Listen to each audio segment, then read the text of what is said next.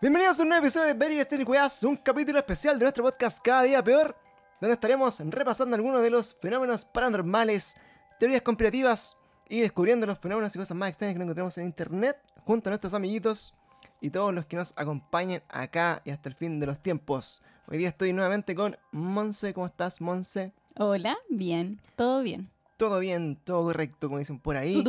Y saludo a todos los que están escuchando en vivo y en directo este podcast acá en nuestro canal de Twitch, cada día PRCL. Pueden encontrarnos casi toda la semana, lunes, miércoles, viernes y domingo estamos haciendo stream, así que eh, bienvenidísimos todos. Si nos quieren ver acá en vivo, pueden participar, pueden chatear con nosotros, pueden darnos sus eh, preguntas y sus aportes en vivo también. Y les recordamos que una vez a la semana vamos a estar haciendo también el consultorio paranormal. Pueden contarnos sus historias. Y también nosotros vamos a estar ahí sacando los mejores clips Sí, para se hacer. pueden asustar con nosotros también porque terminamos todos traumados, siempre. Claro, vamos a estar sacando los mejores clips ahí para hacer como la, la- ¿cómo se llaman? los relatos paranormales, los very strange relatos que van a estar subidos en nuestro podcast también en algún tiempo más. Vamos recopilando hartas historias, hay harto material también desde ustedes también. Y si quieren contar su historia, cabros, eh, pueden mandarnos también, eh, o sea, si les da miedo contarla en vivo, si les da miedo también eh, que los grabemos, pueden O mandarnos sea, su historia. Más que miedo, como Vergüenza. vergüenza, pues. Claro. Acá, bueno, recibimos todas las historias con, con mucha altura de miras dentro de lo que es posible y obviamente eh, si no quieren dar así como su identidad o no quieren que lo conozcan o que lo escuchen, pueden escribirnos un correíto a cada día per podcast arroba gmail.cl y eh, gmail.com, creo. A ver, cada día per podcast arroba gmail.com, ¿sí? Hace tiempo que no me escribo también. Sí, es punto com. es punto .com. Y eh, la idea también, cabros, es que ustedes puedan relatar toda su historia y nosotros la vamos a leer y podemos armar también capítulos en base a sus experiencias como lo hemos hecho antes en el pasado. Así que hoy día se nota que estamos acá como medio noob en esto del podcast nuevamente. ¿Saben por qué? Porque, eh, bueno, llevamos un par de, de semanas sin grabar. Eh, ustedes se preguntarán por qué, si es el, el- el capítulo del podcast más escuchado de nuestro, de nuestro Spotify. Eh, no es porque no nos, no nos guste, no es porque no queramos hacerlo, Nos encanta, pero sino que, bueno, el tema de pandemia, el tema de, de, por ejemplo, trabajos nuevos, el tema de compromisos me han tenido un poquito ocupado eh, de poder sentarme con tranquilidad y con ganas de escribir un poco eh, los casos que vamos a estar comentando. Entonces, esperamos volver, esperamos que esto llegue aquí como a, a la rutina que tenía antes, al menos tener dos capítulos al mes es lo que estoy aspirando ahora. Y obviamente ya también van a empezar a volver los invitados a que nos acompañen a discutir algunas de estas cosillas eh, con ustedes. El día de hoy, Yes. Montserrat. Montserrat Montserrat, que eso es como Shakira. Eh, no una canción en un reggaetón que dice Montserrat. Ya, pero Montserratata. Oye, vamos a estar eh, discutiendo hoy día un tema que eh, me saltó ahí como a la luz, en particular porque, eh, así como de, de la nada, empecé a me revisar. comí una persona. Me comí una persona, claro. Me comí una persona. Bueno, más que nada, bueno, porque hoy día estábamos viendo Walking Dead. Eh, Cierto, verdad. vimos Walking, Contexto. Contexto Walking Dead, me acordé de los zombies, estábamos pensando en el capítulo que podría hacer y me acordé, bueno, del capítulo de Walking Dead.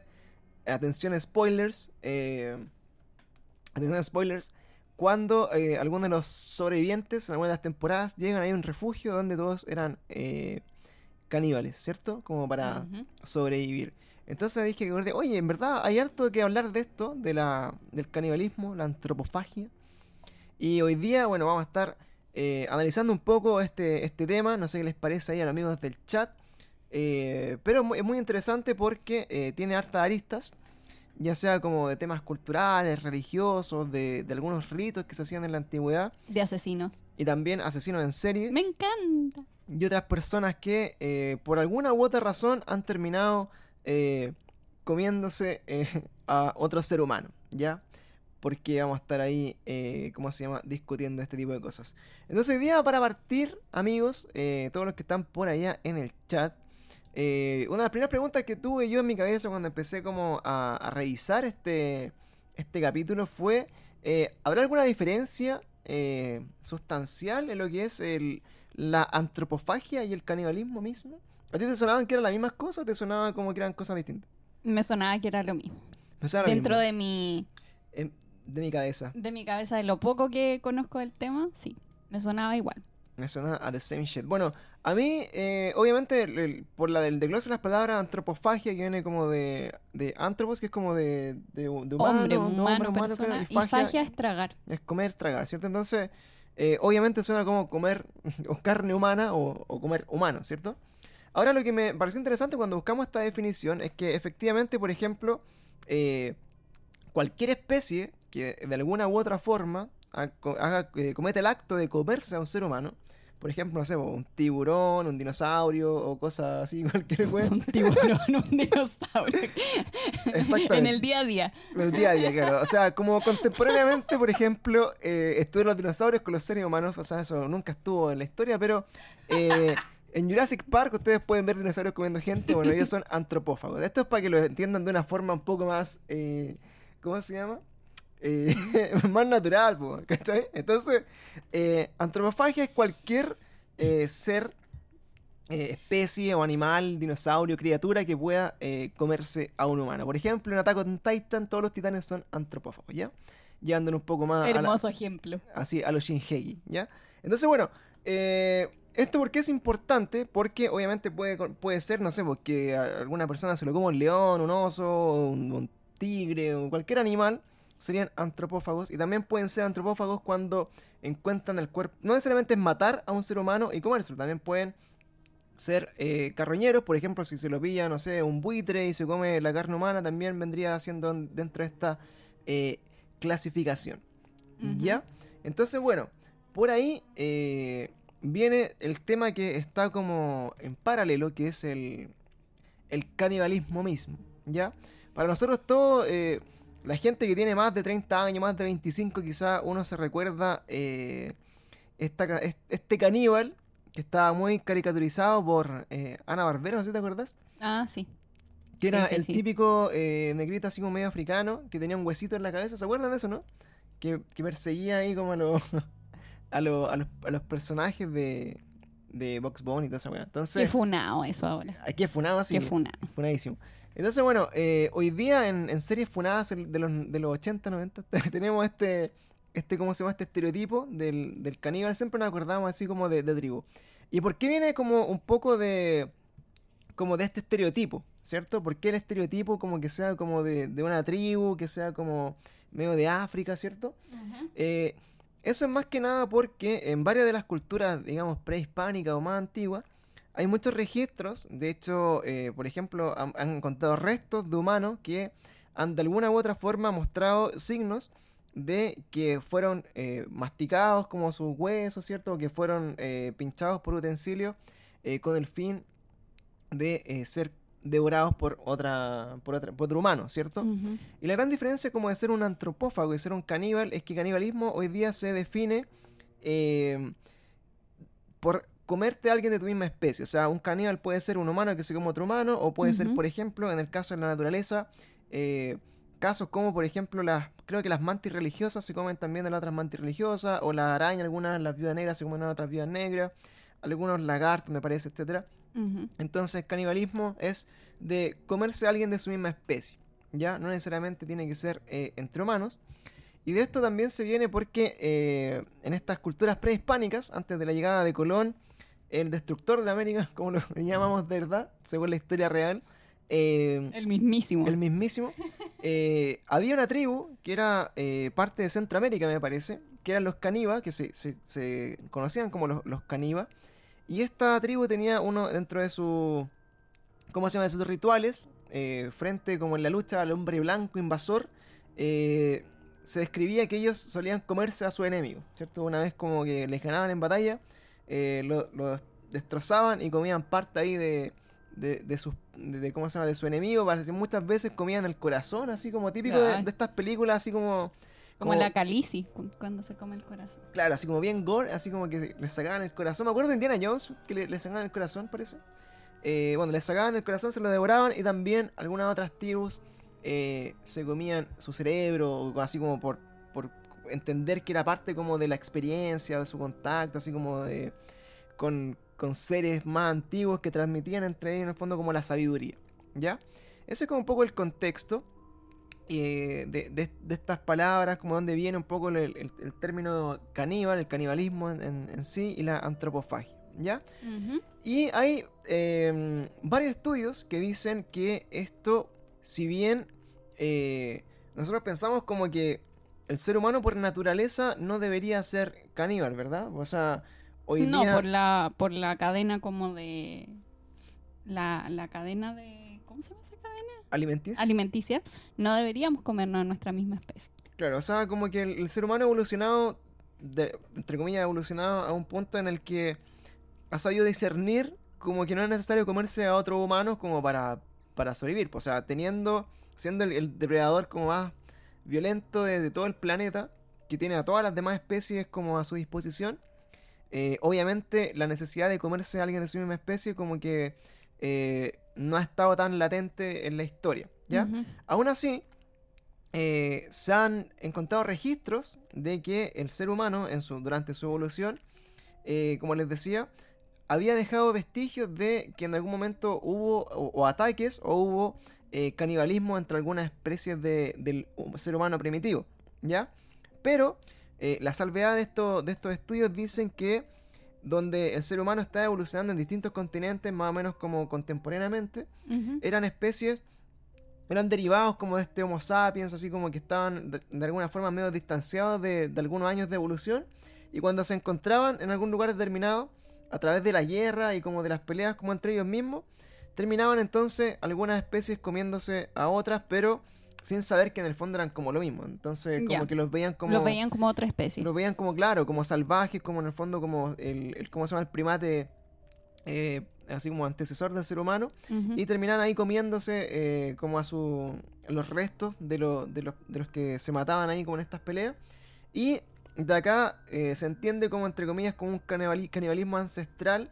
eh, más que nada porque después con la historia de la evolución de la genética se determinó que eran más o menos como la misma especie, solamente que habían, se habían Era encontrado... distinta la, la, la evolución que tenía cada. Claro, como La con- etapa de la evolución. Claro, contemporáneamente se habían encontrado lugares distintos. Entonces, por ahí eh, sale un poco como esta práctica, como muy antigua, de, del, entre comillas, que se ha encontrado en el ser humano, hasta de 800.000 años de antigüedad, según lo que dice nuestra vieja confiable Wikipedia.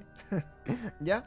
Pero bueno, eh, también nosotros nos preguntamos dentro de esto, eh, ¿cómo es posible entonces que hasta la actualidad, y hasta lo que hemos visto en este, en este año ya 2021, ¿cierto? ¿Cómo es posible entonces que eh, esta- estas costumbres no hayan perdurado o qué, qué limita en el fondo al ser humano seguir comiendo de forma natural a otros seres humanos, ¿cierto? Y una de las grandes razones es que, así como se ha descubierto, eh, comerse a, otro ser humano, o sea, comerse, digamos, como aprovechar como todo lo que tiene para comerse, sobre todo el cerebro o, o no sé, pues como algunos lugares como más del tejido conectivo de la, de, la de la médula espinal o tejido nervioso, ¿ya? Puede traer consigo graves consecuencias para el, el ser humano.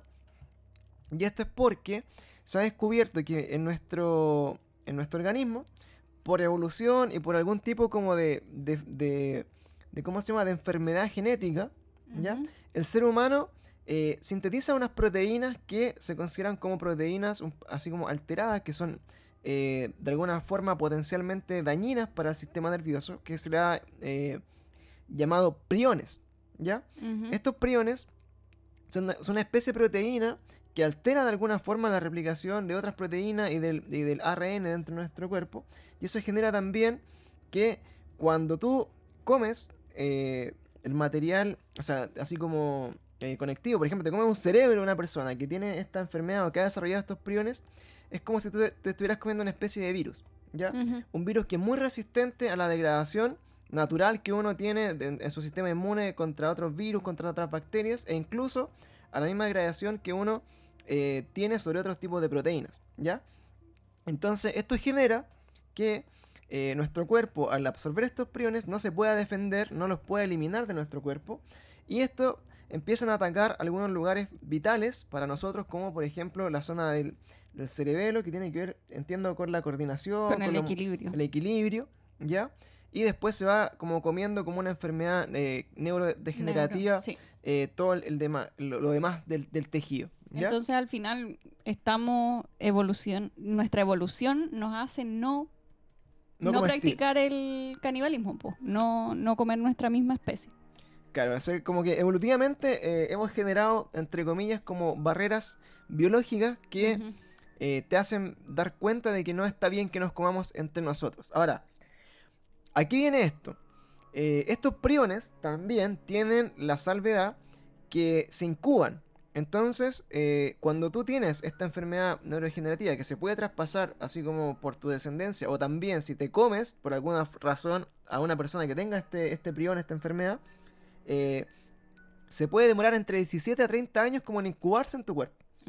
Entonces, ya es como un marcador de, hey, no te comas a otro ser humano que puede generar este, esta enfermedad. Y esta enfermedad es mortal, o sea, la, la sobrevida de una persona que se come a otra y adquiere estos priones es a lo más creo que un año.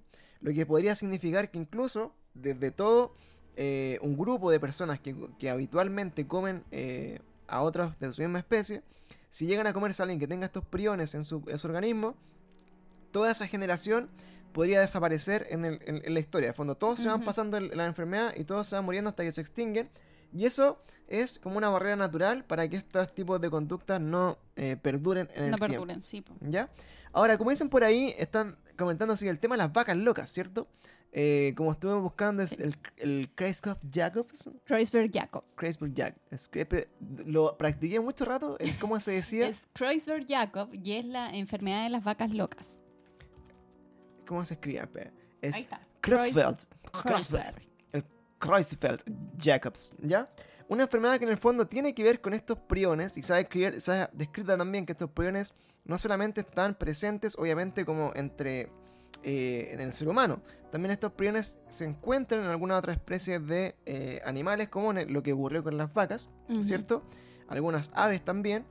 Y eso quiere decir que eh, nosotros al consumir algún tipo de carne que, tenga esa, que esté contaminada genéticamente con estos priones, nos puede dar esta enfermedad, esta enfermedad tipo eh, Kreutzfeldt-Jakob, Kreuzberg Jacob. Kreutzfeldt-Jakob, ¿ya? O de las vacas locas, ¿cierto? Que genera todos estos problemas como, eh, entre comillas, neurodegenerativos, eh, problemas de equilibrio y también personas que se vuelven así como medias medias locas realmente, Sí, ¿no? En la clínica de, de un Kreuzberg Jacob es como una demencia eh, muy severa, de muy rápida evolución, y las personas eh, que están con Kreuzberg Jacob les dan el diagnóstico, y de su diagnóstico a tres, seis meses ya evoluciona tanto la demencia que pierden como todas las funciones eh, básicas. Entonces, por eso eh, comúnmente se le dice la enfermedad de las vacas locas porque genera una demencia. Exacto, entonces ahí, bueno, me, me parece, como no, no- no entiendo muy bien cómo, cómo se empezó a transmitir entre las mismas vacas, porque también, onda, como la vaca loca de por sí, debería haber sido Mm. como una, como que una especie como de epidemia. Y esto, ¿cómo lo descubrieron? Que también lo encontré eh, muy interesante, es porque en algún momento eh, descubrieron que había una tribu, ¿ya? Eh, que de alguna forma empezó eh, a, a morir progresivamente como en, en- en varias de sus generaciones eh, se, se conocía como eh, una especie como de maldición según como los nativos de esta tribu, ¿ya? Y se empezaron a dar cuenta que eh, afectaba principalmente a las mujeres y a los niños de esa tribu, ¿ya? Y esta tribu llamó esto, eh, lo llamó así como el Kuru, como una maldición, ¿cierto? Y este Kuru significaba así como algo así como inestabilidad. ¿Por qué? Porque se daban cuenta que lo primero que les pasaba a estas personas cuando contraían esta enfermedad era que empezaban a perder el equilibrio y se caían, ¿ya? Que tiene mucho que ver con lo que conversamos de que Afecta al cerebelo. afecta como la parte cerebelosa de nuestro cerebro y eso genera eh, que la enfermedad empiece a, a progresar. Entonces, lo que empezaron a ver en esta, en esta enfermedad es que existía en esta tribu de, de Nueva Guinea, ¿ya? Eh, descubrieron que había un ritual específico que ellos cuando eh, tenían que hacer como el velatorio de sus muertos, ¿cierto? Finalmente lo que hacían ellos se los comían Ya. como para eh, dentro de este ritual eh, traspasarse la sabiduría, el conocimiento y como todo este tema como medio religioso, espiritual de esta tribu, eh, ellos entendían que la mujer tenía que comerse el cerebro de las personas que fallecían, ¿ya? Y cuando terrible. y con eso ella también eh, como que recibía esta sabiduría ancestral y al ser la mujer se lo traspasaba como a sus hijos también. A los hijos. Entonces, dentro de este ritual sacaban un pedacito de cerebro y le convidaban un poquito a los niños. Por eso la, mayor tasa de mortalidad en esa tribu tenía que ver y estaba asociada a las mujeres y a los niños. Por otro lado, los hombres de esta tribu solamente se comían las partes más blandas, pues así como los mm, músculos los brazos, las piernas. O la carne en general. Entonces, después de varios años investigando este, este extraño caso, se dieron cuenta que eh, tenía que ver con esta enfermedad que eh, se relacionaba un poco a los priones, como le habíamos comentado antes, que esta proteína que eh, altera todo nuestro sistema nervioso. Entonces de ahí empezaron como esta investigación y se dieron cuenta más o menos cómo afectaba el hecho de que comieran seres humanos se comieran entre sí. ¿Ya? Sí, qué terrible, porque aquí sale una imagen de que era un. sale como de ejemplo un niñito súper chico. Y saber que tuvo la progresión de esa enfermedad, que es terrible, es súper terrible. Exactamente. Así que bueno, eh, de ahí en adelante, como que ya. Eh, obviamente se empezó como a, estudiar más y obviamente a tratar de evitarlo a toda costa por las eh, grandes consecuencias que trae. Por lo que les decíamos, este, estos priones que se generan se transmiten entre cada generación y más encima tiene una sobrevida que es inmensa, casi 30 años, y se traspasan así como de generación en generación y más encima se, se puede transmitir comiéndose, entonces como en verdad eh, casi como una bomba de tiempo como que, se está transmitiendo entre los miembros de una misma comunidad. ¿Ya? Ahora bien, eh, ¿qué pasa como a nivel de Sudamérica, ¿cierto? Se dice que de forma transversal en Sudamérica, desde incluso, se comenta como desde los mapuches, ya, hasta los mayas y los aztecas, en y los incas incluso, eh, en algún momento de su historia practicaron o tuvieron ritos eh, caníbales, ¿ya?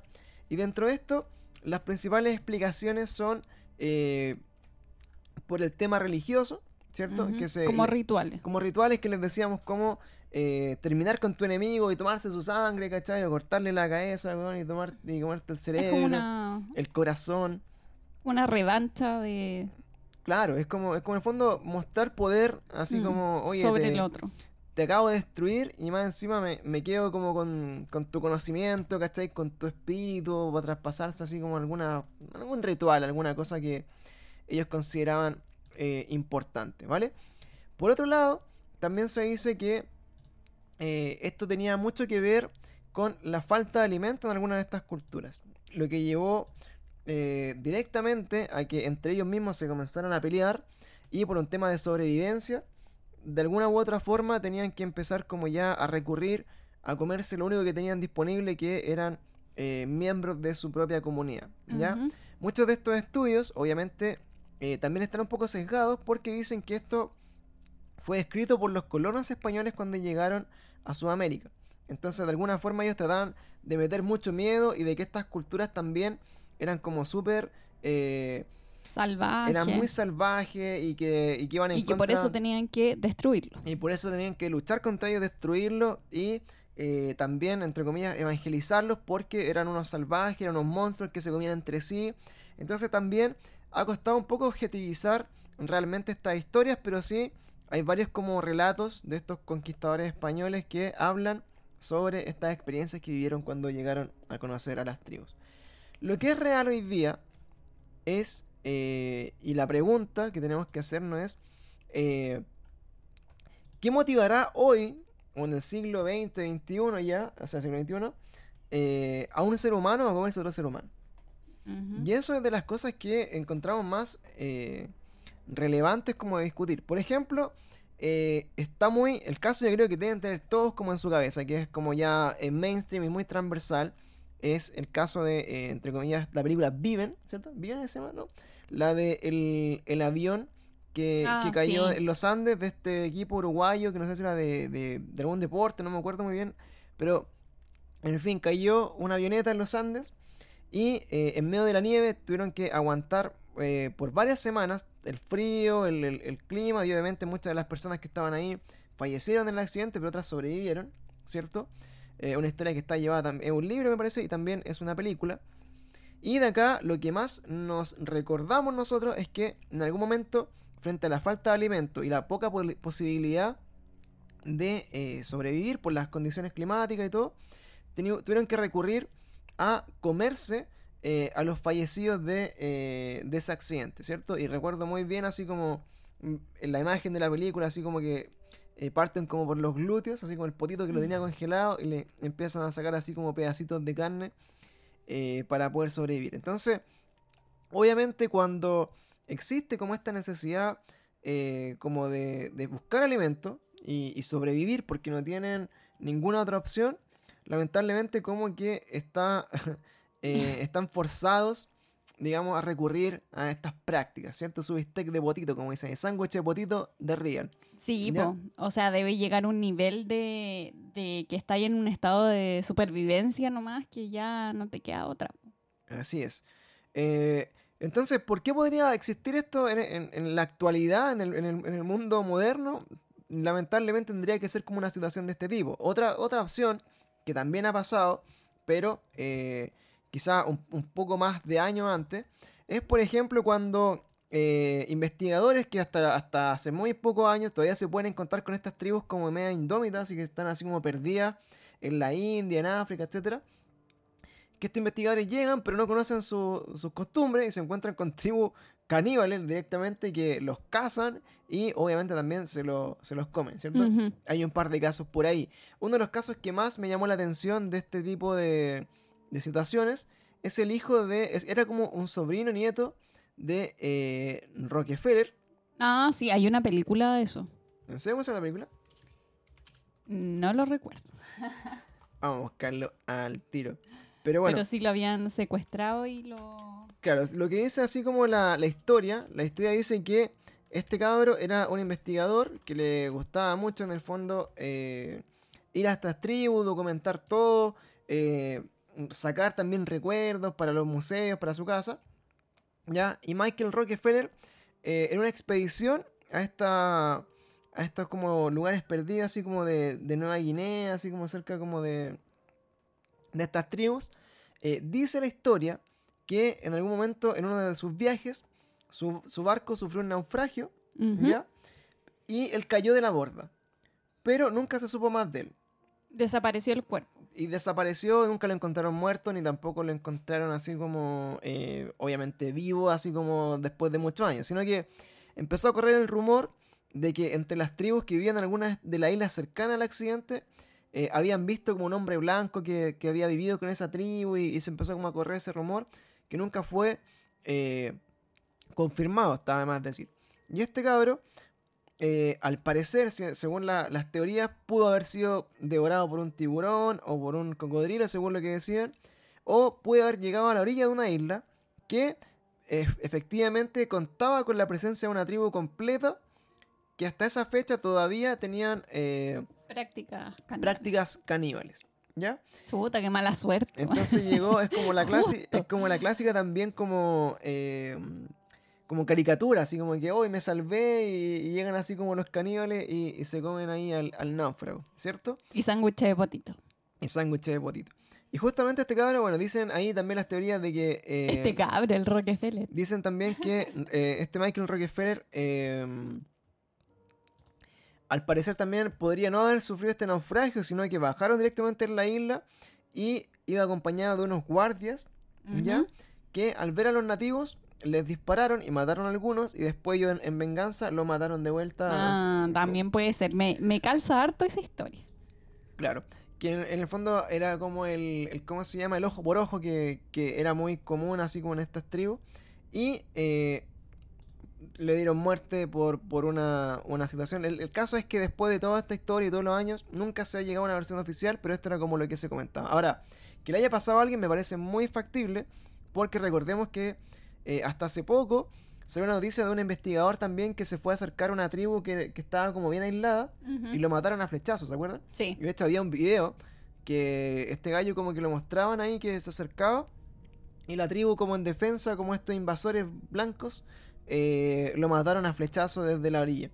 Entonces, bueno, eh, probablemente no es muy alejado de la realidad de que puedas caerte en una isla de caníbales y te, y te coman. Así que eso es como el contexto de las cosas que estamos viendo respecto a este tema. ¿ya? Pero nos vamos a quedar con algunos casos que obviamente eh, son los que salen a la luz y a la prensa, que son como súper conocidos eh, y que nos han llamado la atención, ¿cierto? Que es como de las cosas así como extrañas que podemos encontrar. Y eh, quisiera partir así como algo que es muy extraño, que hablando de los zombies, que es lo que partió como esta discusión, es traer, es traer como este caso de las sales de baño, no sé si se acuerdan. De, estos- de estos gringos que eh, encontraron como esta- estas sales de baño que eran como una especie como de una nueva droga que los volvía locos, ¿ya? Entonces cuando salió la noticia de las sales de baño, y estos weones que obviamente tenían que ser gringos, eh, empezaron como a generarse todas estas teorías de que se habían descubierto lo- los, los- así como el, el origen de los zombies, ¿cierto? Ujú. Las, saña- las sales de baño eran conocidas como eh, Spice o Flaca, una, una droga similar al, LS al LSD, ¿ya? Que convertía a la gente en verdaderos monstruos, verdaderos zombies. Tanto así que salió en la noticia que uno de estos gallos que se había metido sales de baño eh, en Miami había eh, uno de estos gallos como muy drogado, había atacado a otro y lo había empezado como a, a sacarle pedazos. Como, Ah, sí, sí, me acuerdo de esa noticia. Y había un video que este gallo corría lo y, le- y le- y como que le disparaban y como que no se, no se, no se caía. No se caía, sí. Entonces era como... Oye, en ese momento, la primera vez que yo vi ese video, igual temí por mi vida. Dije, ya, llegaron los zombies, estoy lista. Claro. Entonces, realmente eh, era... Puta. eh, re- era muy, muy, muy similar así como, hey, aquí parte el apocalipsis zombie. Entonces, eh, justamente, bueno, en este, en, en este como boom de las sales de baño empezaron a aparecer como estos caníbales como eh, por causas de drogas. ¿cierto? Que por alguna razón como que les da un deseo insaciable de, de empezar como a morder o atacar como a, la, a la de las personas, así muy en estilo de Walking Dead, ¿ya? Y sin ir más lejos, ya como yéndonos un poquito más atrás la historia, están los caníbales propiamente tal, que ya vamos a analizar, como les decía, un par de casos, y que dentro como de toda la, la génesis de estas personas, obviamente pasa como por perversiones un poco más como psicológicas, ¿cierto? Como con, con mezclado un poco como con el tema de la sexualidad y un tema como del del morbo de, de- de sentir la posibilidad como de, de poseer a una persona completamente, ¿cachai? Y comértela y como la excitación que eso te genera. Y más encima como, eh, no sé, pues como el trastorno de decir así como, oye, ¿cómo será comerse una, un ser humano? Sí, pues, o sea, que llegáis como a un nivel de despersonalización tal que, que cualquier cosa eh, que vaya más allá de los límites normados te va a dar como satisfacción. po. Obvio que esto como en gente con alguna con algún problema, ¿cachai? Claro, en general son- asesinos. Claro, son personas que obviamente tienen problemas. Y uno de estos que me llamó la atención es eh, Armin, que se llama Armin Meiwes. Ujú. ¿Ya? Y este gallo eh, hizo noticia por ahí como para el 2018 porque eh, a pesar de ser un miembro así como eh, normal de su comunidad, una persona, un buen vecino que lo describían como el típico gallo, no, este weón, buena onda, es Tranquilo. tranquilito, el, el típico, no sé, pues, vecino que corta el pastito, que es buena onda, ¿cachai? Un gallo que eh, nunca tenía problemas con los demás y era como casi como el, el típico ciudadano intachable, ¿ya? Y este gallo eh, era como muy aficionado, tenía como mu- muchos fetiches, ya sea como sexual, y uno de ellos era como un deseo insaciable que era como el de probar la carne humana, ¿ya? Tanto así que lo llevó a ser como eh, miembro activo de grupos, así como de foros de discusión sobre caníbales. Ya. Entonces, en este grupo se reunían muchas personas como con este deseo y compartían más o menos como sus deseos, así como, hoy, ¿cómo será comerse, no sé, bo, Un potito. un poteto, una pechuleta, comerse, comerse Una pechuguita. Claro, una pechuguita. Entonces, eh, compartían como este deseo y compartían historias de sus fantasías y todo el Qué, rato. qué miedo que sea más de una persona y que hayan habido foros. Claro, entonces. En este pequeño grupete de gente random, eh, empezó a salir como este. eh, como esta, esta perversión de las personas. Entonces, nos encontramos con Armin. eh, y una. Y una. Y un. En el fondo, como un seguidor de este grupo. Que deciden eh, juntarse y decir. Oye, tengo muchas ganas de cumplir mis dos deseos de la vida. Le dijo este, este gallo. Uno, el de comer carne humana. Ujú. Y segundo, de que alguien me coma a mí una parte de mi cuerpo. Amigo. En- entonces, este, este tipo que contactó a Armin a través de este foro, ¿ya? Eh, le dijo, mira, yo en verdad voluntariamente, eh, voluntariamente, quiero ofrecerme como para que tú te comas una parte de mi cuerpo, pero quiero que me compartas esa parte de, de mi cuerpo para que la... Para, Ah, que- para comerse como a sí mismo. Para comerse a sí mismo también. Chuta, pero amigo.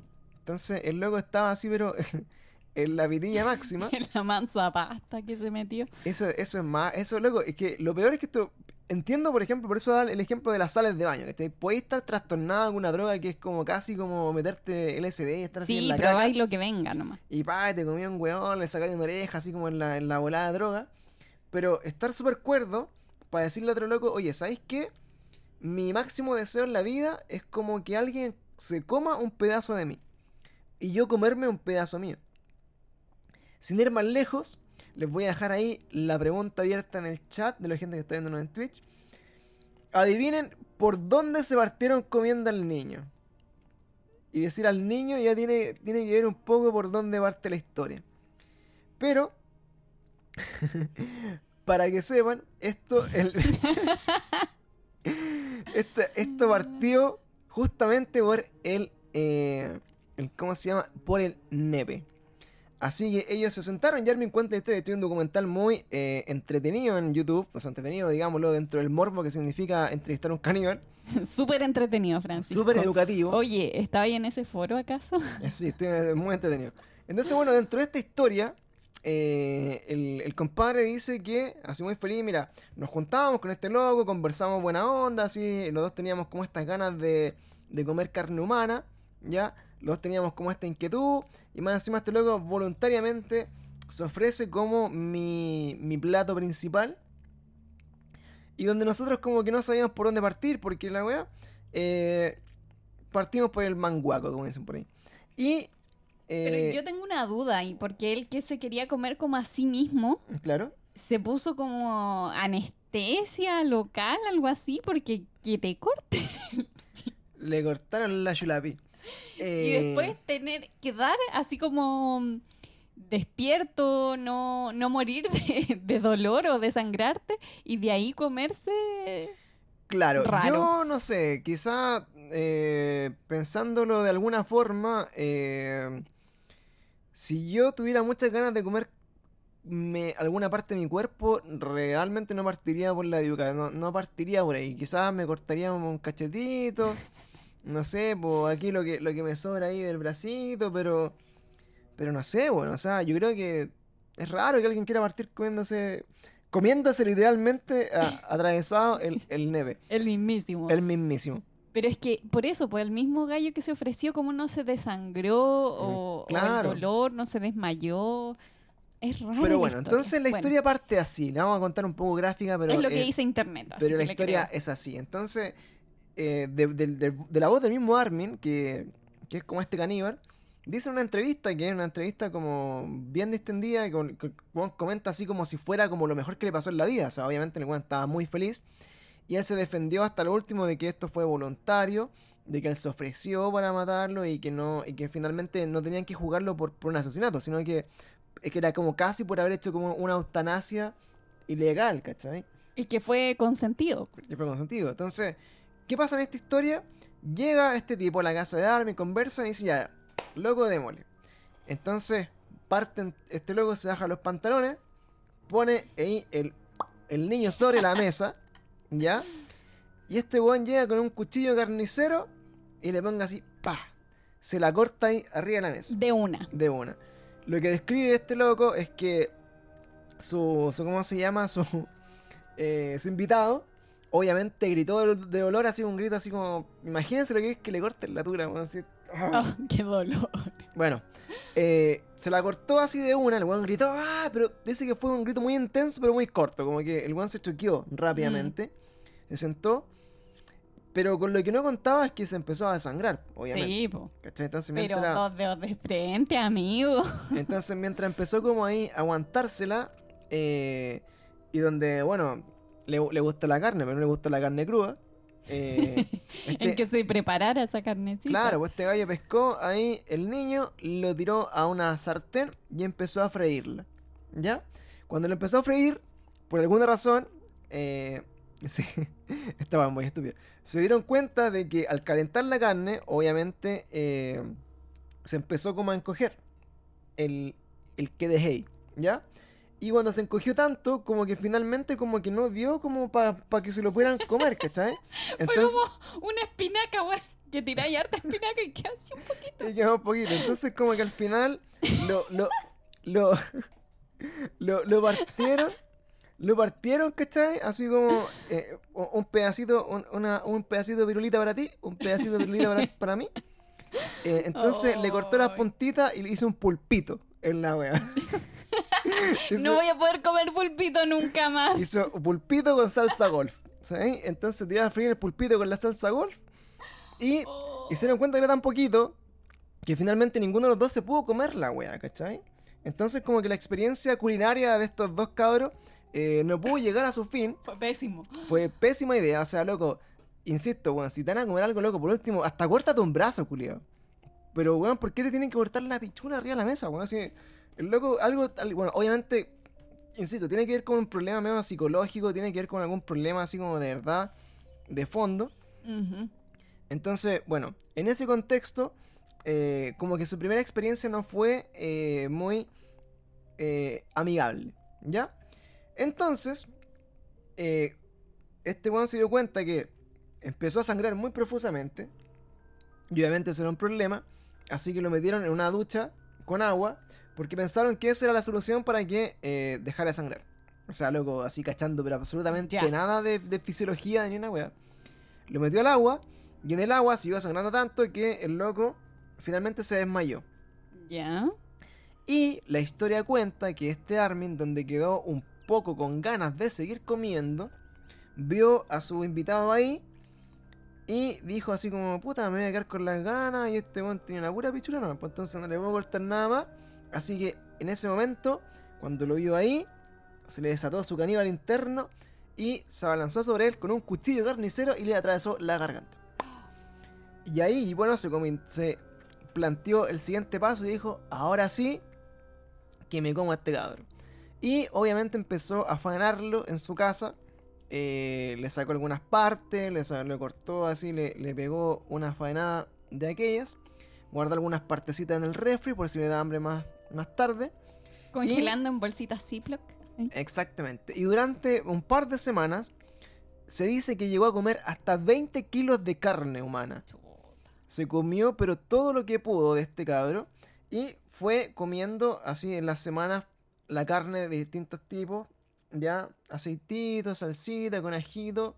Empezó a probar ahí todas las cosas. Desde su misma voz, diciendo que tenía algún eh, parecido a la, a la textura como de la carne de cerdo. También como algunas partes como a comer pescado. ¿Ya? Y- Oye, vamos a tener que poner como una advertencia al principio de este podcast. Claro, no, no apto para veganos. Eh, entonces, Nos van a funar. entonces, bueno, eh, finalmente, eh, en algún momento de, esta historia, obviamente la carne no, no se estaba conservando bien y tampoco tenía, eh, no tenía más, eh, más carne humana. Y en el mismo foro, él empezó a buscar más gente que fuera voluntaria. Y ahí es cuando él, lamentablemente, o sea, no lamentablemente, sino que afortunadamente, se delata porque dice, eh, ya probé lo que significa la carne humana y es como el manjar más grande del universo y lo que más me ha gustado y como que la weá realmente era como next level. Así que empezó a buscar más personas y ahí se dio cuenta la policía de que, oye, como este weón está abiertamente diciendo que ya se comió un humano, así como qué chucha le pasa. Lo fueron a investigar y cuando fueron a, a- a su casa, lo allanaron, se dieron cuenta finalmente eh, que tenía todavía algunas partes congeladas y tenía también ahí así como vestigios de que había habido algún tipo de asesinato en su casa. Y es ahí cuando lo toman preso. Y después también se hizo como una especie de, entre comillas, celebridad y lo empezó a entrevistar, como el caso del caníbal, y él cuenta su historia en un documental. Y finalmente siempre se quiso defender. Ujú. Y Dross hizo un video de Y él. Dross, bueno, todavía, Y aquí obviamente. estamos hablando de él también. Eh, entonces, bueno, en algún momento como que eh, finalmente tuvieron que eh, meterlo preso porque lo acusaron de asesinato. Obviamente que Sí. no le pescaron ahí su, su defensa. No le compraron nada. No te compro ni una. Y ese es un caso. Pero hay un caso más famoso aún, ¿ya? Porque este caso sí que tiene que ver... eh, ¿Cómo se llama? Oh, sí, un detalle muy importante que, que me, que me, me acaban de mencionar y que se me ha olvidado mencionar es que durante su juicio tuvieron que analizar varias horas de video, Ah, el weón enfermo. ¿ya? Él grabó todo el proceso de, de desmembramiento, desde que lo cocinaba, desde que lo cortaba. Entonces, en su juicio, analizaron muchas horas de todo lo que significó este asesinato. Y al punto de que muchas de las personas que tuvieron que estar en el, en el ju- así como en el juicio, después tuvieron que pedir así como terapia, loco, y ayuda porque la weá era tan agilada que la gente quedó trastornada viendo lo- el video para poder acusarlo a él, obviamente, de que era un enfermo, culiado y un asesino. Entonces, Ay, qué eh, mucho, mucho rato eh, mostraba en video y en fotos lo que había hecho, lo que generó finalmente, eh, digamos, como su condena. Ese es el dato muy importante, muy bien, amigo Ritalin, por habernos excelente servicio. recordado, que se me olvidado. Y bueno, otro caso muy eh, famoso, ya que este, esto sale al nivel de, eh, de ¿cómo se llama? Aparte de ser muy connotado este caso, se convierte también como en un caso muy freak y donde la justicia falló pero por todos lados. ¿ya? Porque es un caníbal que después de cometer su crimen, hoy día vive de forma libre en su país y además ha sido como vanagloriado como una superestrella dentro también de, de su país, Pésimo. al punto que ha logrado escribir casi tres libros bestseller de su experiencia. Y además, además, además, además, actor de películas porno, eh, pornográficas y de spot publicitarios. Un rockstar. Tiene un currículum muy. Claro. Muy, Muy muy, abultado. muy abultado. Y este es conocido como el caníbal japonés o su nombre de pila Issei Sagawa. ¿Ya? La historia de este cabro es muy, es muy interesante también porque eh, tratan de analizar un poco de dónde venía como su perversión. Lo describen también como un- una persona que era muy incómoda socialmente, que obviamente no se relacionaba mucho con otras personas, que tenía muchas frustraciones por, entre comillas, ser ignorados como por las mujeres. Por lo tanto, como que vivía Todo parte de ahí. vivía como en este, en este contexto como de, de deseo, así como exacerbado, de, de- de poseer, de tener una mujer, ¿cierto? Y por otro lado, se remontan a su infancia, donde se dice que a pesar de que su familia era de muy buena situación y, de- y de, de buen pasar económico, eh, tuvieron que lidiar contra la pobreza extrema por el efecto de la Segunda Guerra Mundial. Por lo tanto, siempre eh, en su niñez pasó por periodos de, de mucha hambruna. Y él dice que de niño la pesadilla con la que más tenía recuerdos era que él se veía eh, como dentro de una cacerola gigante donde lo cocinaban para después comérselo por la falta de comida. Entonces de ahí él también empezó como de alguna forma a fantasear con este tema de, de poder comerse a un ser humano por la falta de comida, que era, era una de las causas que dijimos al principio que podía gatillar como este deseo extraño, ¿verdad? Entonces, dentro de esta. Dentro de esta. eh, esta realidad que tenía eh, Sagawa, ¿ya? Es que en, en- en su adultez, cuando él estaba en la universidad estudiando, era un gallo que supuestamente se vendía como muy culto y conocía mucho de arte, de cosas como muy interesantes. Estudió en Japón y decidió viajar a París para seguir especializándose. ¿ya? Dentro de su historia y su estadía en París, estudiando, eh, se encuentran diarios donde él como fantaseaba un poco con estas ideas, como medias caníbales, donde él eh, tenía predilección por las mujeres así como europeas, ya la típica eh, mujer de tez blanca, rubia y muy alta. Ese era como su sueño así como eh, eh, erótico y dentro de todo medio caníbal. Y decía que eh, en sus diarios, bueno, en su libro en verdad también, fantaseaba eh, ¿cómo sería comerse a una mujer de ese tipo? O sea, comerse así como no agarrarse, sino que literalmente ponerla en un plato Comer su carne. y comer su carne, ¿ya? Esa es la fantasía más como recurrente en la cabeza de, de este tipo. Y eh, esto empezó a desencadenar eh, como este deseo así como increíble, como de poder hacerlo y llevarlo como a efecto, hasta que eh, conoció a una persona de la cual eh, se hizo muy amigo, que era una estudiante de origen holandés, ya que se llamaba René. Y esta chica fue lamentablemente para ella una de las pocas personas que lo consideró como un amigo. Le dio la confianza. Le dio confianza porque este gallo era muy incómodo, era, era, se describía a, a sí mismo como un weón feo, chico, flaco, eh, pelado, de todo, las tenía todas. Entonces como que obviamente no lo pescaban mucho, ni no tenía muchos amigos, ni menos las pes- lo pescaban las, las mujeres. Entonces fue una de las pocas mujeres que conectó con él por, eh, en el fondo, todo lo que él conversaba, por la cultura, por el tema del arte, por las cosas que podían compartir y se convirtió en el fondo como en su crush, ¿ya? Eh, él la, la seguía y le, le empezó como por un lado por el, por el lado de la amistad, pero en algún momento empezó a sentir el rechazo de esta niña, obviamente, porque empezó a tener como otro tipo de eh, sentimientos hacia ella. Le empezó a declarar su amor, a escribirle cartas, a invitarla a todos lados, y la niña como que le empezó a poner el límite, decirle, oye, solo amigos, no, no pasa nada. Y mientras tenía esta relación, él saciaba como todos estos instintos medio macabros, eh, contratando prostitutas y empezando a tener como estos, estos juegos de rol en donde como que les pedía como que lo mordieran y como que Mm. se podía como comérsela y, y fantaseando un poco ahí como eh, cómo sería matar a una persona sin en verdad nunca haberlo hecho. ¿Ya? Entonces aquí fue la friendzone de la muerte, como dicen por acá. eh, porque dentro de todas estas reuniones que ya eran habituales entre amigos, él declara que muchas veces estuvo a punto de matar a, a esta chica por la espalda. De hecho, eh,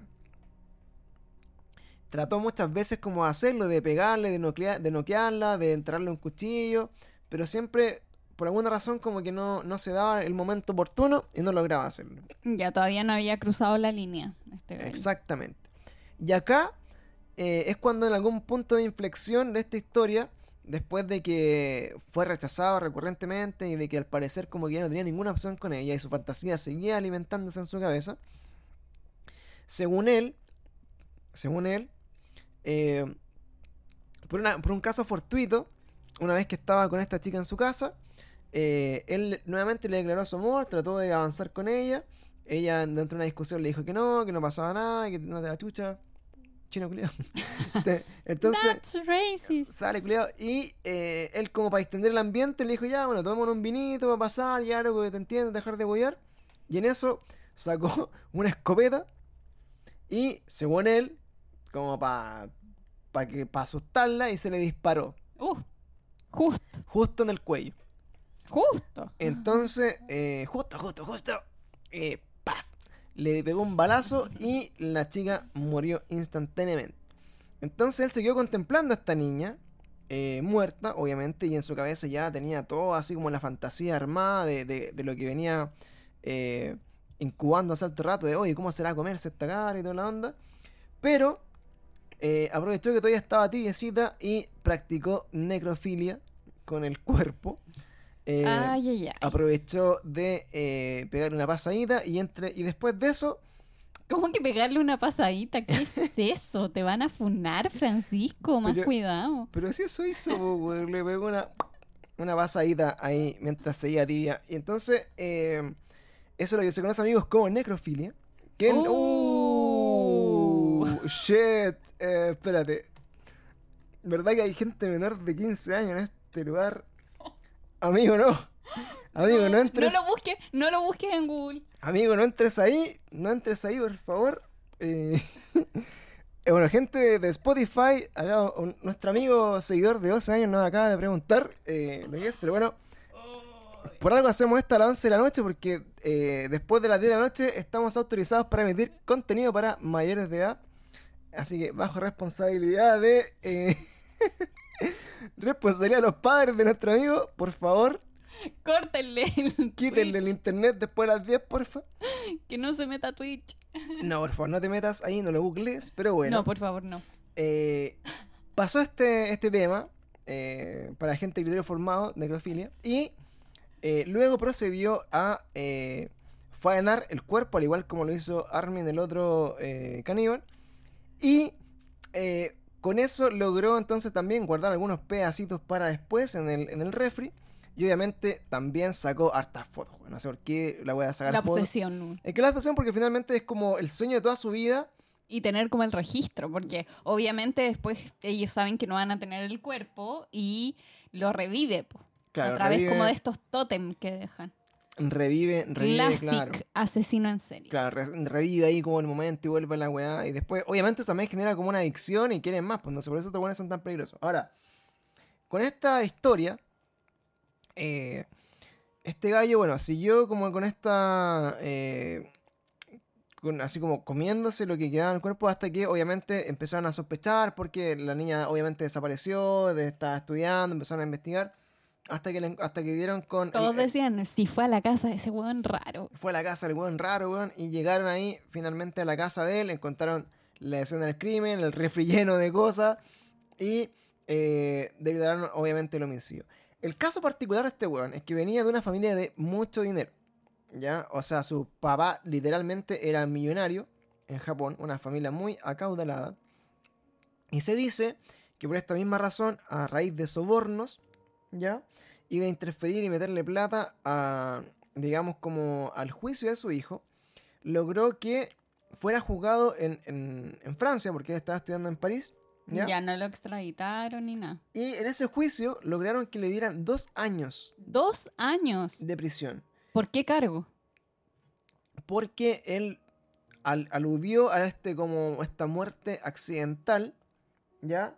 Y además declaró como que eh, él no había matado, así como no había premeditado el crimen, sino que fue un accidente y que por alguna razón, eh, creo de lo que leí, como que comerse el cuerpo de alguien muerto no estaba penado en la ley de Francia, algo así.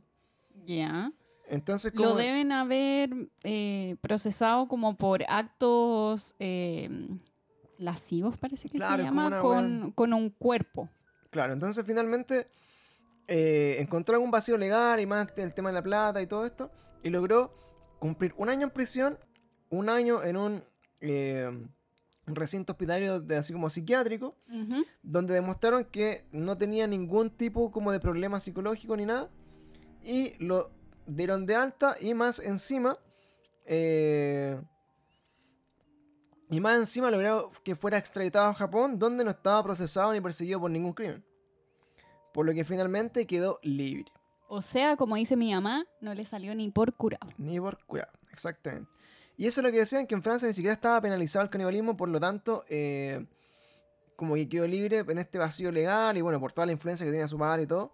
Y llegó a Japón, y por alguna razón, ustedes saben cómo son los japoneses. Bien freak, así igual. Y llegó a Japón como una superestrella. Sí. Eh, llegó así como, oye, weón, el, el caníbal, weón, el que se comió una niña, la weá, tanto así que empezó a salir como en comerciales de comida, así como, weón, Yeah. weón como que le, lo alimentaban así como en la tele, como así como su sushi, así como, ¿te gusta la carne cruda? Mira, mm, y le dan comida al weón, así. Ay, Entonces.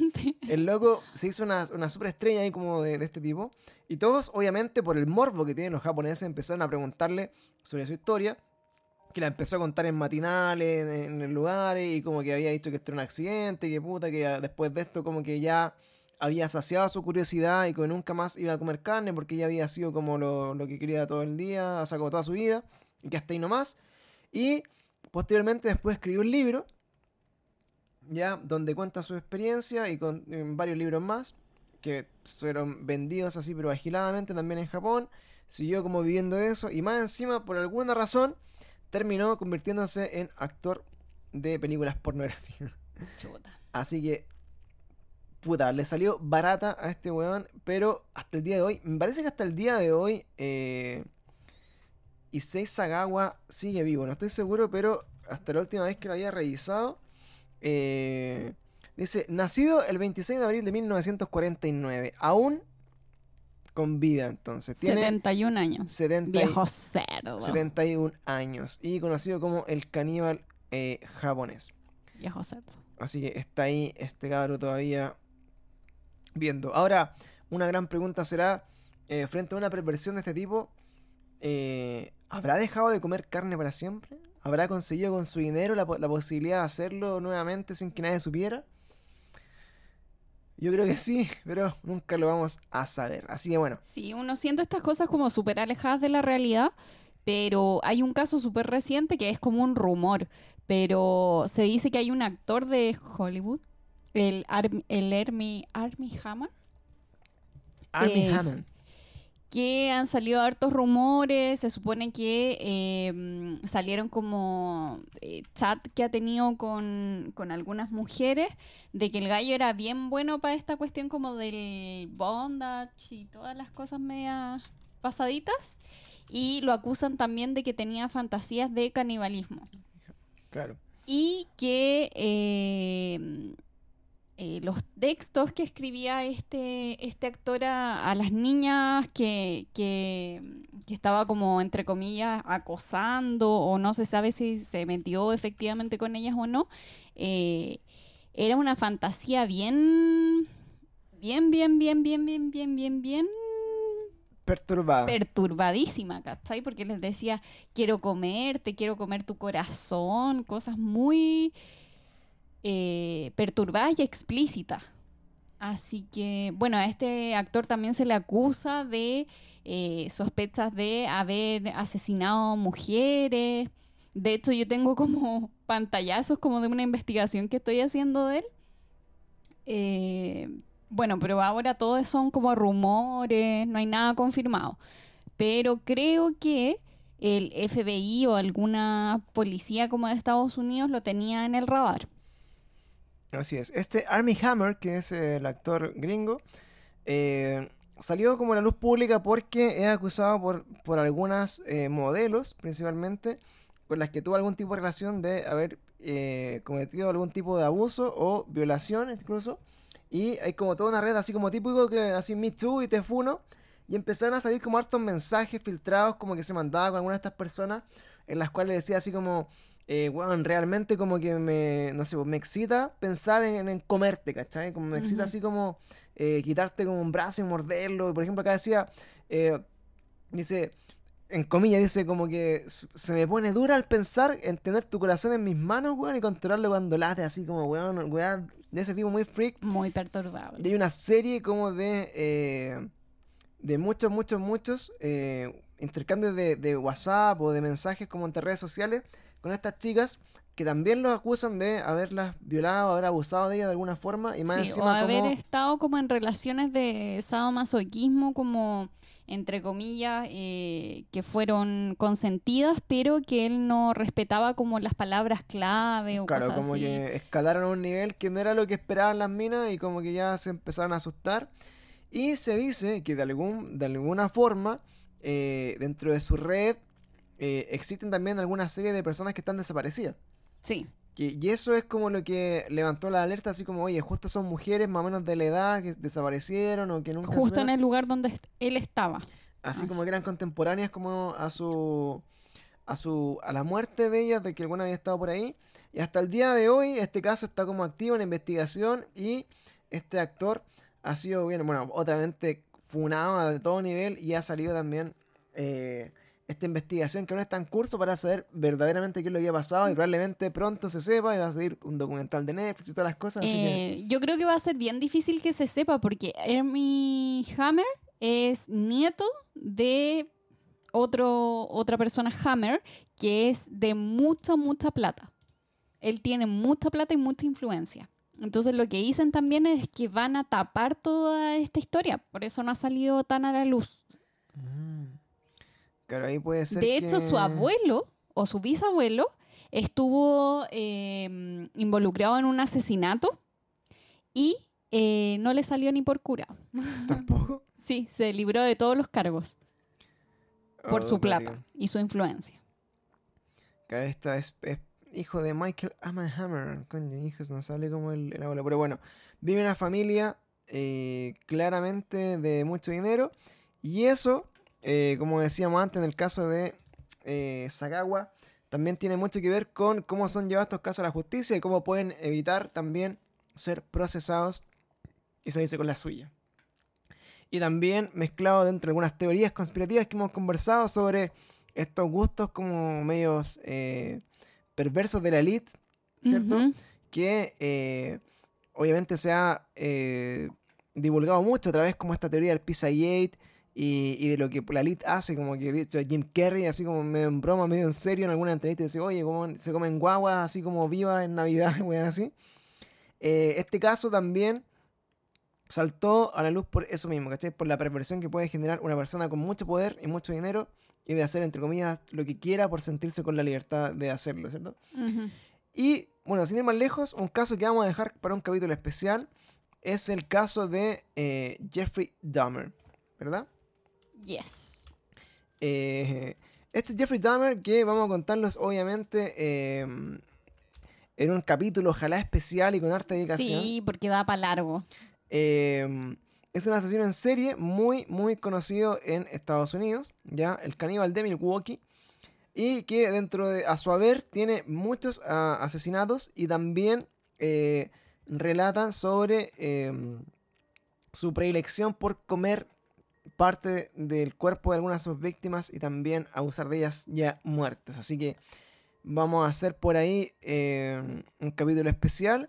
También hay una película que salió hace poco que eh, se llama My Friend Dahmer, que es... Y hay muchas películas de Jeffrey Dahmer, pero Y van a hacer una ahora.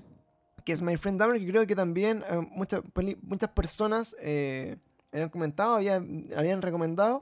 Y ahora eh, van a hacer una nueva con el loco. ¿Ese era el loco que iba a interpretar el, el weón de Quicksilver? Sí, po. El Quicksilver de Evan Peters. Evan Peters, sí. Claro, Evan Peters, eh, que es Quicksilver en el universo de Marvel y de, de los X-Men. Ahora, ambos. Eh, va a ser Jeffrey Dahmer en una serie de Netflix, ya que va a salir prontamente también. Y van a poder ver la historia de este eh, asesino en serie que también cometió algún tipo de canibalismo, ¿ya? Y bueno, por si eso no fuera poco en historias, obviamente historias de, de estos casos vamos a encontrar muchas eh, para encontrar. Estas son como la- las más conocidas que queríamos llevarle a ustedes el día de hoy. Pero dentro de todas estas cosas, estas noticias, hay otra noticia que obviamente no podría faltar. eh, el caníbal a la chilena. No podíamos ser menos. No podíamos ser menos. Eh, ¿Qué les parece si leemos el caníbal chileno? Ahora, esta historia del, del caníbal chileno, eh, obviamente, obviamente, eh, viene con esta como, ¿cómo se llama? Eh, con esta como espe- especial forma que tienen los chilenos de hacer weas, ¿cachai? Y de, y de, ¿cómo se llama? De salir así como estos casos a la luz pública, ¿ya? Y dentro de este caníbal chileno, que es un caso que eh, salió por allá, creo que el 2008, ¿no? Era como un, un caso bien, bien antiguo. Pero nace de acá, mira, voy a, voy a hacer, para que cachen lo antiguo que es, es que eh, este, este, este hombre, que era un estudiante de psicología, llamado Francisco Yarse, que tenía en ese momento 23 años, contactó a través de Messenger, MSN. O MS sea, la mitad de los que están acá no conocen MSN. Claro, Messenger haber sido así como a lo más finales del 2007, principios del 2008, ahí por ahí, cuando antes que se diera Facebook. Entonces, a través de este chat, donde muchas personas se conocían en otros chats online, así como Latin Chat o, o el chat de. de. puta, no me acuerdo. De Canal el- 13. El, el chat de Canal 13, el chat de Terra, el chat de. puta, de todas esas páginas antiguas.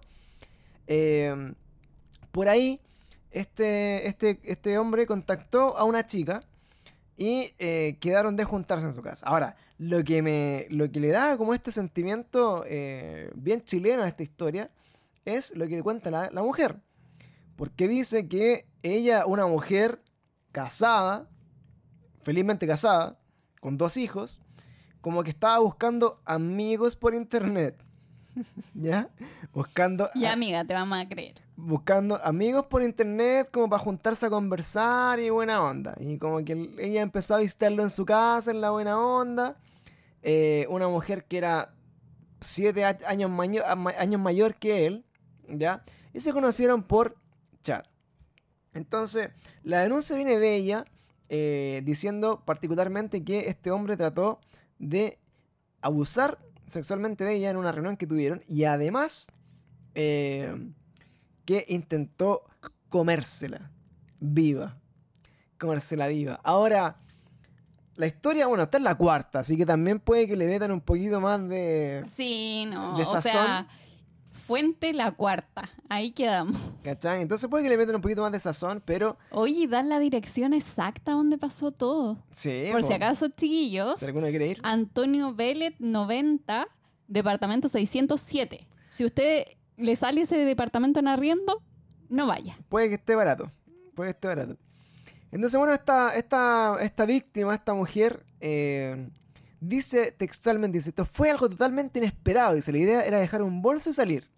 Estuve muchas veces allí, comillas, conversando y nunca ocurrió nada. Declaró la cuarta. Durante estas citas, él era piola, dice.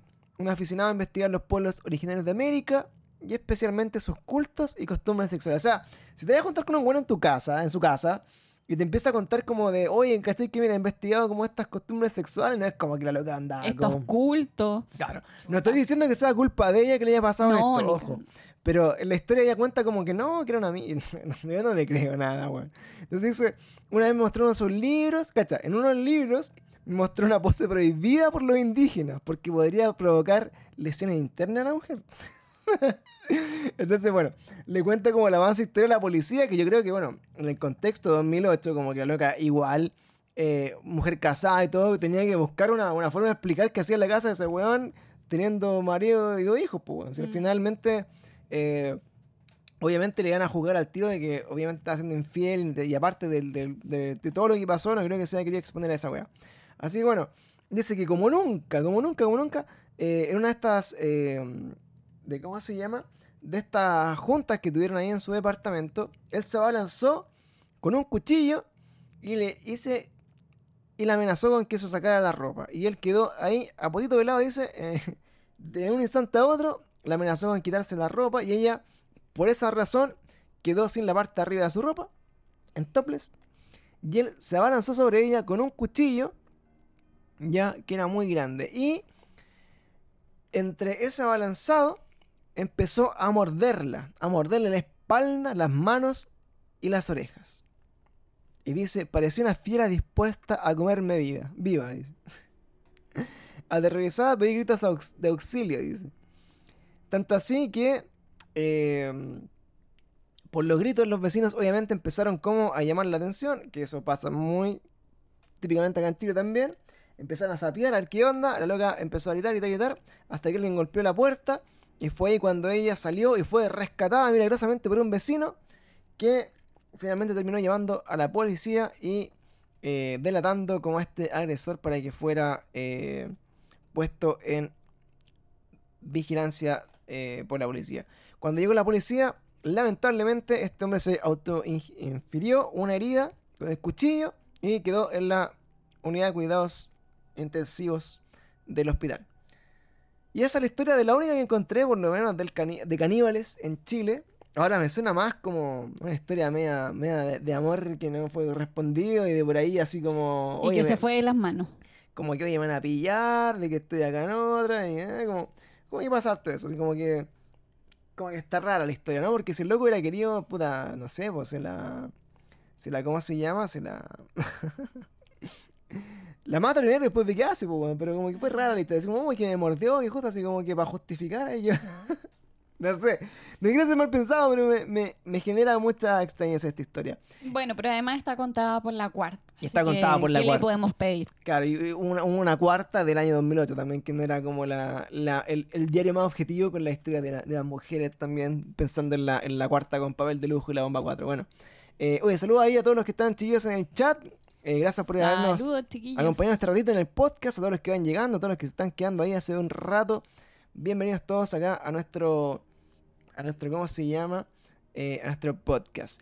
Y para finalizar, dentro de, este, de esta revisión que hicimos el día de hoy acá de la antropofagia y, el canibalismo, llegar a la última noticia que me llamó mucho la atención, que no podía ser menos, ya, que es sobre la inauguración del primer eh, restaurante donde se puede legalmente consumir carne humana. Chua. Eso Japón, ¿o no? en Tokio. Tokio tiene el primer restaurante que sirve carne humana en el mundo. ¿Ya? Dice el Resu Ototo no se llama Resu Ototo no Chokuryojin. Está ubicado muy a las afueras de Tokio, un lugar no muy popular, donde eh, es posible adquirir por un precio no muy barato carne humana. Dice la gente que eh, obviamente trae la- a- atrapa la atención de todo el mundo por saber y ex- experimentar qué es lo que a qué sabe, ¿cierto? Mm. Y bueno, para que ustedes eh, tengan contexto, se declaró legal que si tú, por ejemplo, en Japón quieres donar tu cuerpo, quieres donarlo o venderlo para que sea comido y respetando como toda la línea, la cadena sanitaria de Japón, eh, tú puedes ofrecer tu cuerpo para que eh, sea comido una vez que tú mueras. Ay, qué perturbado, igual. Mal. mal, terrible. Y de hecho, el, el nombre del- de, este, de este restaurante en, en- en japonés, traducido al español, se llama Hermano Comestible. Chua. ¿Ya? El manito. Hermanito, te como. Entonces, bueno, una noticia que es, no sé de cuándo es, pero era una cosa que esto tenía ahí, por ahí como una cosa. Y bueno, me llamó la atención. eh, dice, por acá dice, oye, puede ser que sea fake news. Bueno, yo no, lo sé, pero este, como en este, ¿cómo se llama? Eh, en esta página que es como de un diario, no sé de qué país es, eh, hablan incluso Hablan incluso como de, de una persona que habían querido entrevistar, weón, así como que venía a comer para allá y toda la onda. Yo espero que sea una fake news, weón, porque si no sería la weá más horrible, weón, de, de cómo hacerlo. Dicen acá, entre comillas, si una persona decide vender su cuerpo, podría llegar a ganar hasta 30.000 euros. Según una ley aprobada en, Japón en el 2014. Yo espero que sea fake, y si no, y si es real, lo más probable es que la voy a haber causado en su momento, así como tanto... eh, como Revuelo, rechazo sí. en el mundo que deben haber dicho, no, esta weá no, sin mentira, sin mentira, así. Guiño, guiño. Será la weá, culiada, sin mentira. Ah. Pero bueno, ojalá que sea una fake news, pero lo- me había llamado mucho la atención así buscando como temas de canibalismo y cosas así, de que en Japón ya era posible esto de eh, contar con un plato de, de comida eh, de una persona que dona el cuerpo. Hablar, ahora, hablando de donar el cuerpo a la ciencia o lo que sea, eh, si alguna vez decían hacerlo, también quiero comentarles como un caso, bueno, anexo acá, que lo leí la otra vez, eh, lo que lo, lo leí como la, así como en un caso real, eh, de una persona que contaba efectivamente que había donado su cuerpo como para la ciencia, para la investigación, y este cuerpo, de por ejemplo una abuelita que había fallecido, fue, fue, fue comprado eh, por sí, es terrible esa historia. por la milicia, ¿ya? Por la milicia. Y obviamente la- esta historia la cuenta un, un hijo un nieto de esta señora que había donado su cuerpo. Para enterarse después que se cumplió el deseo de esta mujer que había fallecido, que efectivamente donó su cuerpo, pero lo donó sin saberlo para pruebas militares. Entonces, literalmente, el cuerpo de esta mujer fue amarrado a una silla y bombardeado. Chetumare. Y esto obviamente causó la indignación de toda la familia porque la, la señora no tenía idea para qué estaba donando su cuerpo, pero lo donó efectivamente para eso, no para la ciencia, no para el estudio, sino que para hacer pruebas militares y lamentablemente terminó ahí en una silla qué terrible. weón. Así que loco, si van a hacerlo o si alguien en su familia ha pensado alguna vez como, oye, voy a donar mi cuerpo a la ciencia, a la investigación, de verdad, eh, averigüen no bien. lo hagan. De verdad, para estudio a la ciencia, por ejemplo, estudio de anatomía, finalmente dejan como pedacitos del cuerpo, los toman, los tiran. No, no es una buena... No, claro, tu cuerpo en la ciencia igual es, es complejo. La, la unidad de anatomía patológica de la Universidad de Chile, que yo creo que bueno, tú Es también horrible. tú fuiste, ¿no? Sí, pues yo hice anato ahí. Que he tenido la, la posibilidad de, de visitar igual, donde, bueno, hay, hablando como desde el punto de vista médico y clínico, hay cuerpos que son para estudio, ¿cachai? Que sirven en fondo para conocer un poco las partes del cuerpo, los órganos, la distribución, cómo poner inyecciones, dónde están las vías, etcétera. En verdad, tienen fin científico, pero igual es como, es como acuático, es como el tema de la conservación de algunos, porque llevan mucho tiempo ahí ya, ya pierden un poco como la, la, la forma hum- humana, no sé, no. extraño. Eh, parecen realmente muñecos y es, es, es raro, o sea, yo ahora recuerdo para atrás y es como, oh, weón, ¿por qué vi eso, weón? Es como, es como la vez que fui a la autopsia, weón. ¿Alguna vez fuiste a la autopsia en el servicio médico legal? No, no. No fui a autopsia. ¿En serio? No, nunca. Oh shit, no sé, no sé cómo desver eso, pero eh, creo que a mí en lo particular, eh, haber presenciado una, auto- una autopsia en mi carrera, porque está toda la línea de la química forense. Ujú. Entonces dijeron, bueno, si ustedes quieren trabajar, pueden trabajar en el servicio médico legal y pueden ver acá química forense como Oye, farmacéutico. interesante eso. Y, y para mí así como fue, oh shit, no, no. Y no. Cuático, man. De hecho fui dos veces, man. Porque tuve que ir la primera vez así como invitado y después me tocó coordinarlo a mí como para llevar a otras personas como, como parte de sus alumnos. Y fue así como, oh shit. Oh shit. Así que, bueno. Ah, así con entender el cuerpo de la ciencia, así con el tema de- del día de hoy. Y para terminar, recordemos entonces que eh, ojalá cuando digan voy a comer a alguien, ya sepan de dónde viene. de comerme una chiquilla. Ojalá cambiemos la palabra para que no sigamos fomentando la antropofagia, el canibalismo. La perversión Así que gente. eso, chiquillos, fue el capítulo del, del- del día de hoy. Esperamos que, obviamente, lo hayan disfrutado. Volviendo acá a las pistas con nuestros Very Strange Weas. Eh, aprovechamos de agradecer a toda la gente que nos ve acá en vivo en nuestro canal de Twitch, que sigue estos capítulos junto a nosotros. Agradecer también a toda la gente que nos escucha en el futuro en Spotify, que esperamos eh, vuelvan a seguir escuchando estos capítulos que habíamos dejado un poquito de lado. Y si eso fuera poco, también estamos subiendo algunas de estas cositas a YouTube inmediatamente. Y también estamos en nuestro Instagram y en nuestro Twitter y en todos lados, en todas las redes sociales. Eh, como dicen por ahí también. Síguenos en Facebook, que estamos en Facebook. Síguenos en YouTube, que estamos en YouTube. Estamos en todas partes. Síguenos en Instagram, que estamos en Instagram. Y Y síguenos si te en das Twitch. vuelta, estamos en tu casa. Y síguenos en Twitch porque tenemos Twitch. Así que muchas gracias a todos los que están ahí escuchándonos. Nosotros también nos quedamos un ratito más para discutir el capítulo acá en el After Show con la gente de nuestro Twitch. Sí, de antemano disculpa para la gente que es un poco más sensible, que se puede sentir como afectada por la forma en que tratamos los temas, pero tratamos de ser lo más respetuosos posibles, pero también tenemos nuestro humor un poquito negro. Claro, tratamos de que sean temas livianos a pesar de, de su frialdad. Así que eh, si usted es un poco sensible, le recomendamos que escuche los otros capítulos. no, no tan sensibles. Pero bueno, un no saludo. nos funen, no nos funen, no quiero ser funada. Un saludo a todos ustedes y eh, muchas gracias por acompañarnos este capítulo y nos quedamos conversando acá con los chicos de Twitch un ratito más. Así que, chao, chao. Chao.